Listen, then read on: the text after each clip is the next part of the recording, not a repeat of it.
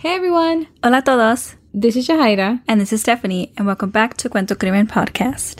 Today we will be talking about Elizabeth Salgado, and unfortunately, this is another case of a young woman moving to the United States and meeting a tragic fate.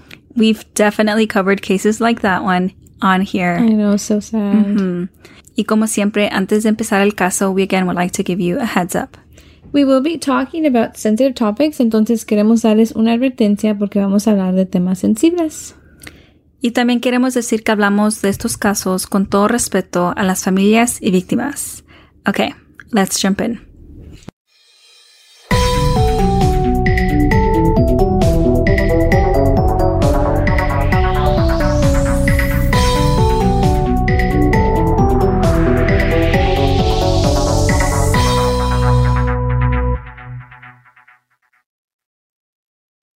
Elizabeth Elena Laguna Salgado era una muchacha joven de 26 años con muchas ambiciones.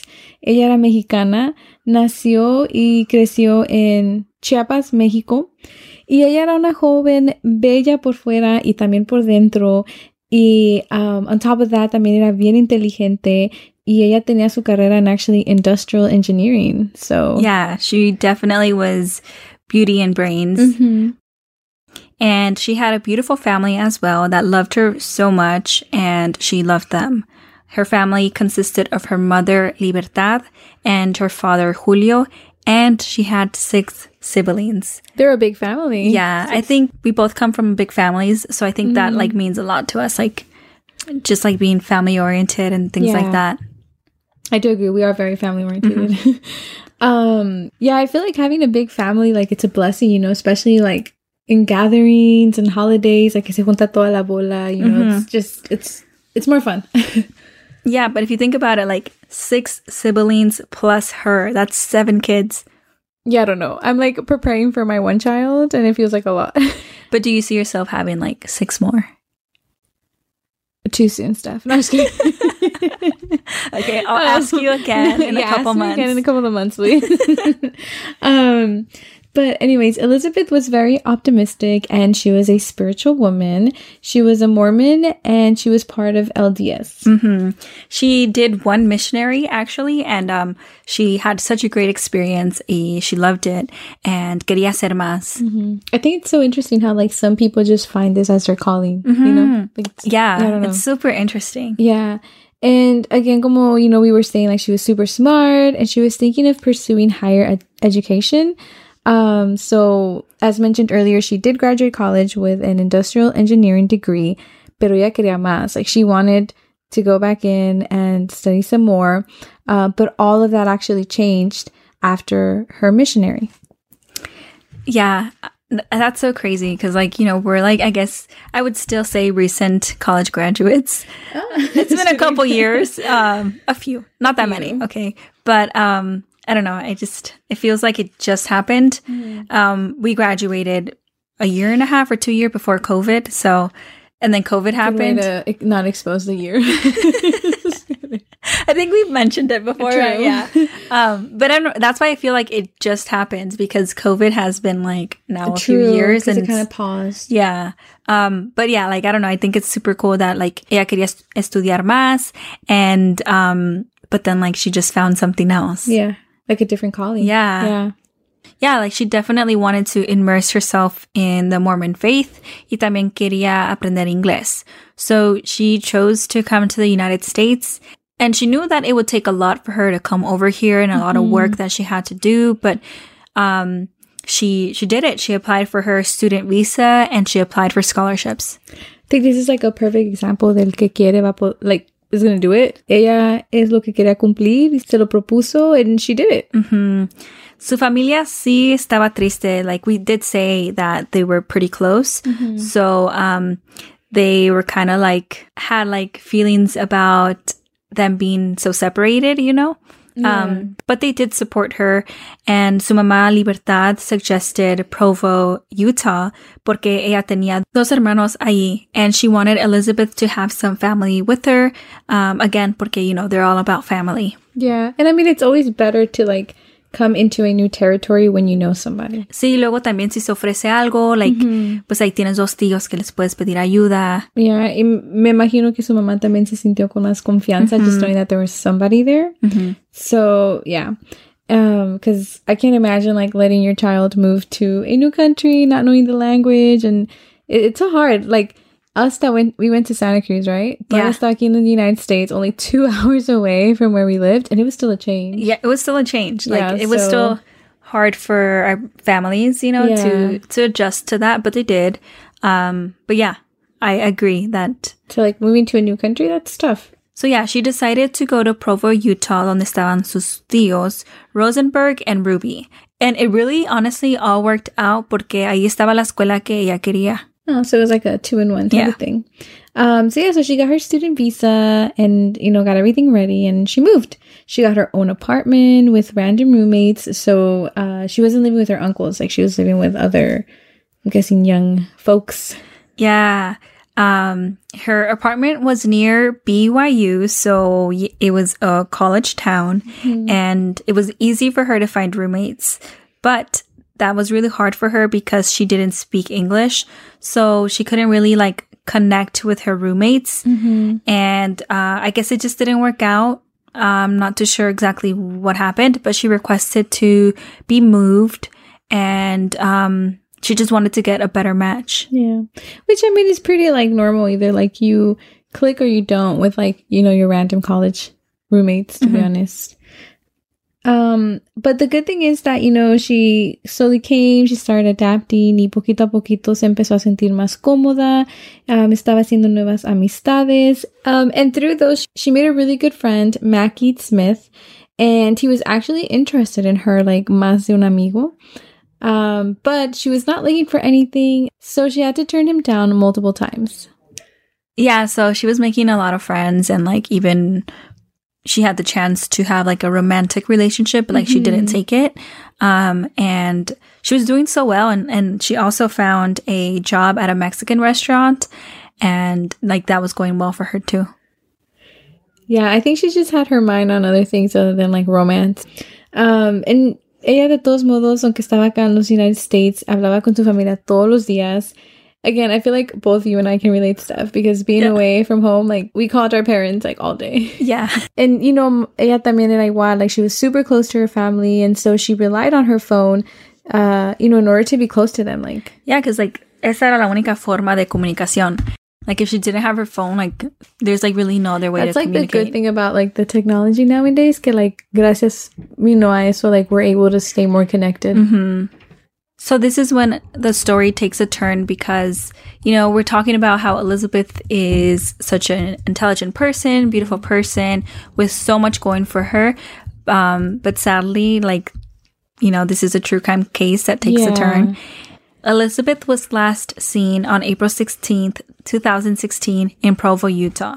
Tenía menos de un mes en los Estados Unidos. I know we've, we've been talking a lot about her and it might have seemed like she had been in the United States for a long time, but she was only here for, a, a month.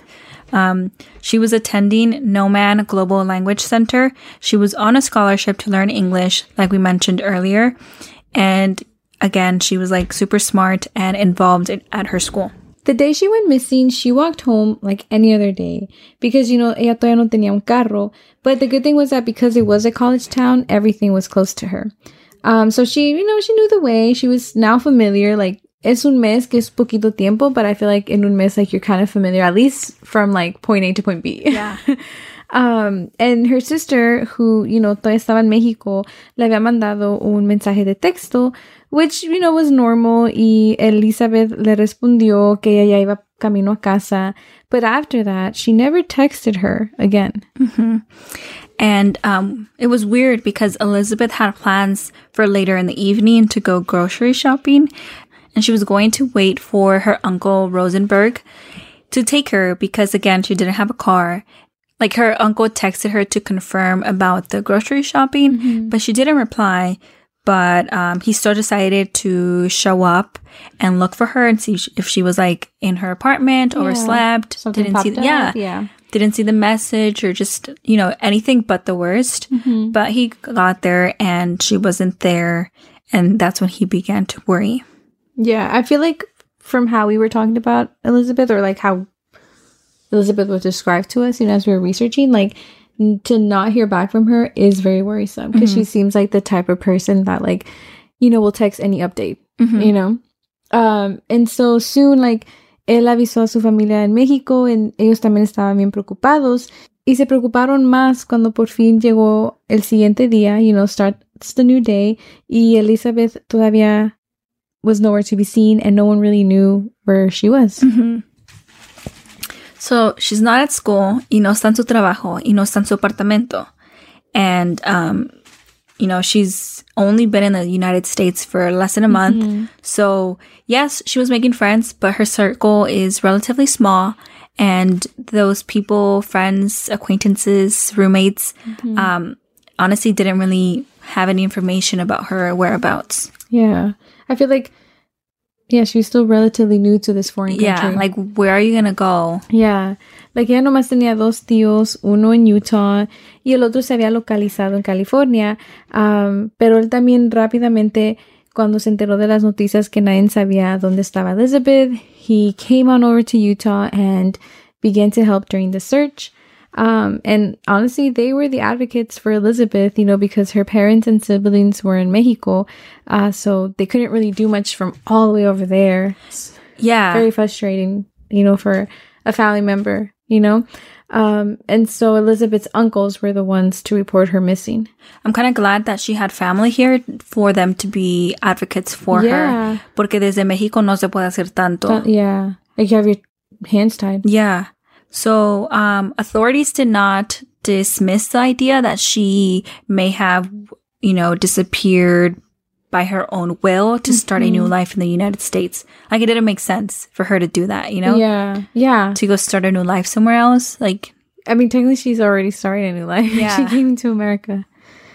Um, but you know, again, given that her passport was left behind and the fact that she didn't speak English, like again, como dijo Steph, like that was not the case.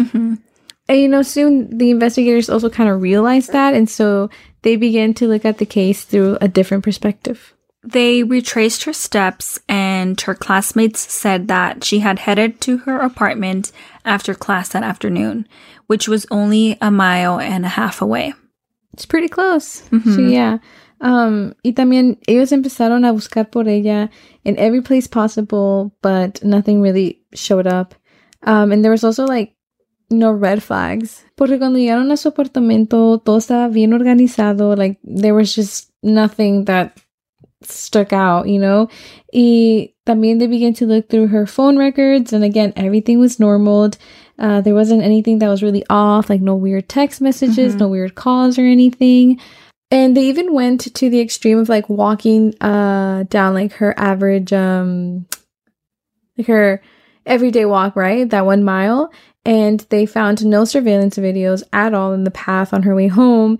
And I feel like that's probably really frustrating. Like, te apuesto que nadie nunca había pensado eso until now, you know, that Mhm. there's a missing person and there's literally nothing that they can get from these businesses, you know? Yeah.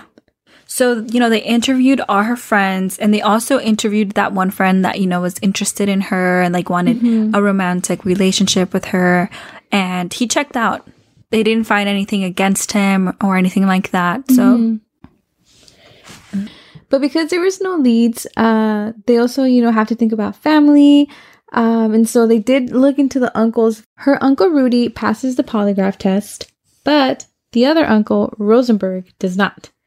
But ultimately, uh, they couldn't connect any of them to the disappearance of Elizabeth.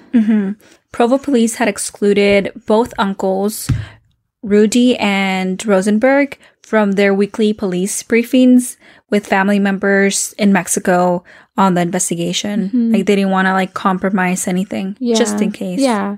But again, like they have no connection to them. Like there was, they couldn't connect them, pues. And um, they weren't people of interest at the end of the day for the case. And all this is happening, and her immediate family isn't here. Like her family's in Mexico. And they had applied for a humanitarian visa, and they were granted entry to the United States in like two weeks.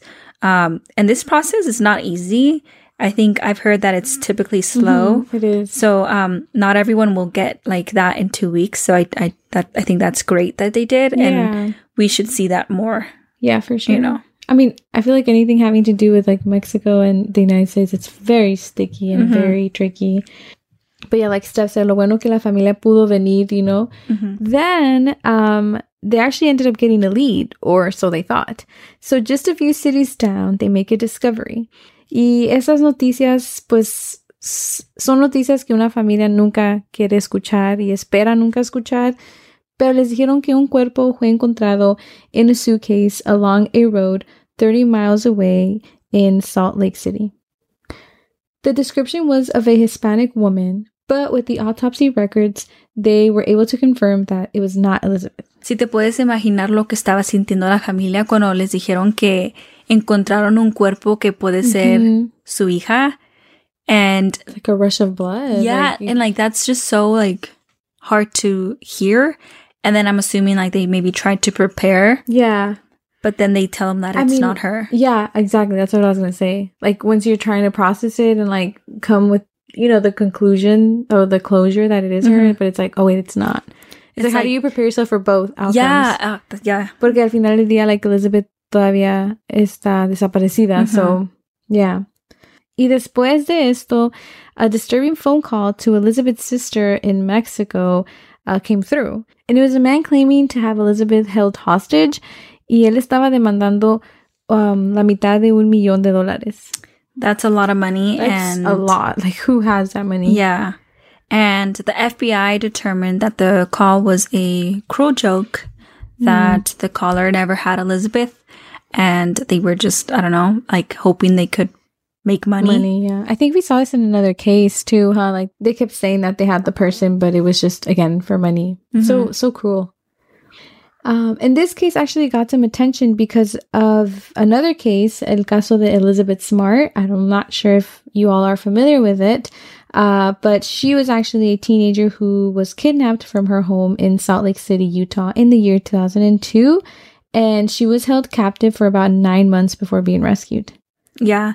That case um, is a huge case. So maybe we'll cover it in all Spanish because Yeah. it's a pretty big case here in, in the United States. Yeah, and um so anyways, like what's the connection, right? So Elizabeth Smart made a plea at a press conference on April 24th, 2015 um for helping in finding Elizabeth Salgado and um you know because Elizabeth Smart had like all this attention on her, like she was able to bring that platform to Elizabeth Salgado, so that was kind of nice to see. Um but unfortunately, after all of this, um Elizabeth Salgado's case then goes cold. Yeah. Yeah, I think it's really nice that Elizabeth Smart um, brought some attention to this case, whether like she used her resources, her voice. Um, so I think it's really, really nice that she like helped out this family in the way that she could. Yeah. So the case went cold, and honestly, all they really knew was, um, or assumed Mm-hmm. that the person who took Elizabeth had to be someone she knew. Um, because she was new to the States and she wouldn't get in a random car or anything like that. Yeah. Um, the family and investigators do believe that it had to be someone she knew. I agree. I can see that for Mhm. sure. Um, and this case is extremely difficult to learn about because, again, you know, like we said, most of her family, ellos viven en México, no hablan inglés, y pues no saben muy bien cómo obtener, you know, all the resources that are here in this country. And it's like, you know, we're talking about like two whole different countries with two different laws. And it must just be really hard, you know, being so far away, not being able to do much. Yeah, because the language barrier is Mhm. is a big issue. Um, and sadly, the years and years pass, and we've been talking about this case as a disappearance case. Pero todo cambió cuando encontraron el cuerpo de Elizabeth Salgado. A las 9 de la mañana, el viernes 18 de mayo del 2018, un señor llamó a las autoridades porque creía haber encontrado restos humanos en Hobble Creek Canyon. And this place wasn't on a trail or anything like that, but the man was actually looking for a nice place to camp. So he was like walking around, like Just finding, yeah. So it wasn't something like, you know, someone would just randomly or casually, I guess, stop or like Yeah. find. Yeah, and um yeah, like he was, you know, casually walking around, but it was just because he was trying to find a place to camp. Y él dice que ahí es cuando él, you know, miró algo and he spotted what looked like a skull and clothing. Um and so when the authorities arrived, they could tell that in fact it was human remains. Like there was no doubt about it. Y entonces los restos fueron tomados to a medical examiner in Taylorsville, Utah. And with dental records, they were able to identify the remains as belonging to Elizabeth Elena Laguna Salgado.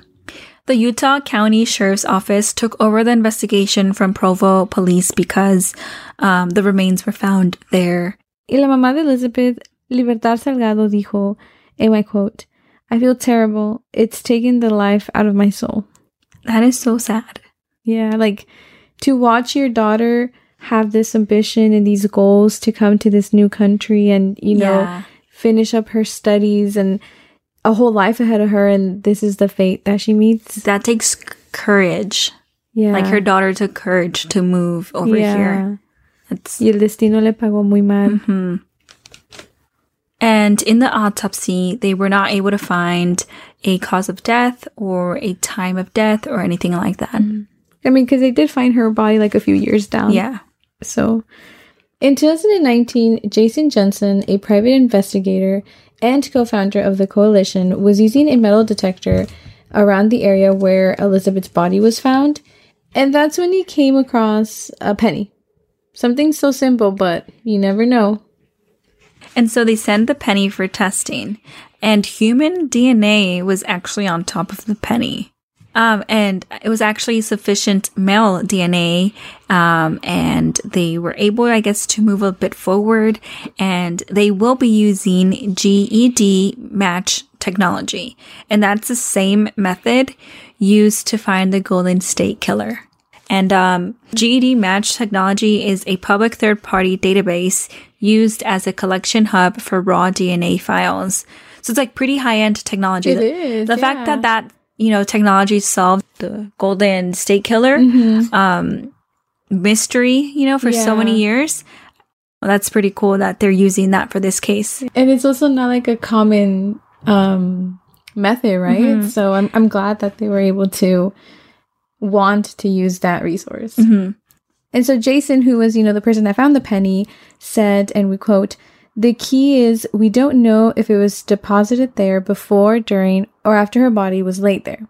And it's true, right? Like we don't really know where this penny came from, when it came, but it, I, I don't know. It could be something. It, I think it's worth looking at, you know? yeah. Um, however, Jason said that the discovery could not be overlooked considering the the remote location of the site. That is also Like it true. wasn't like a super public.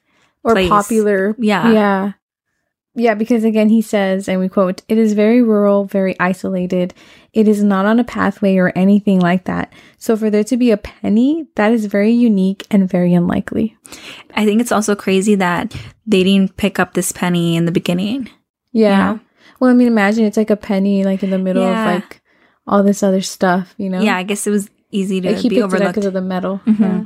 And so Jason plans to ask all the men that Elizabeth was associated with to submit their DNA samples, and then he'll be able to compare um, the sample of DNA from the penny to all these samples of men. hopefully these men do come up and prove to us that they are innocent.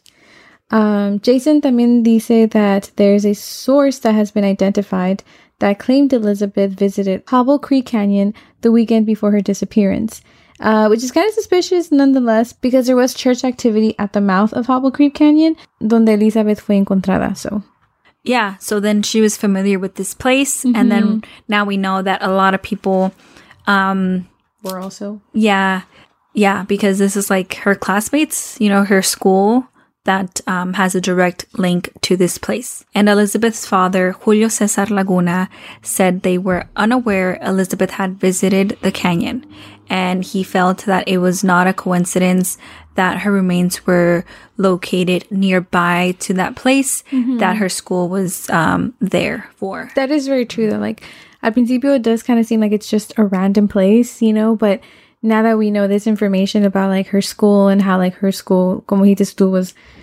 you know, like they had a connection to this spot, it, all of a sudden it kind of starts yeah. to, you know. I guess we're kind of using the word school and church as the same thing. Oh, yeah. Yeah. um, but yeah, I don't think it's a coincidence either. Um, so I it definitely, yeah, it, it connects know? it. Yeah. Like there's an association to that place mm-hmm. now. It's exactly. not like a random remote location. Yeah. Like this has a uh, connection for sure. Yeah. Um, but with all that being said, uh, till this day, nobody has any leads on who could have done this to Elizabeth.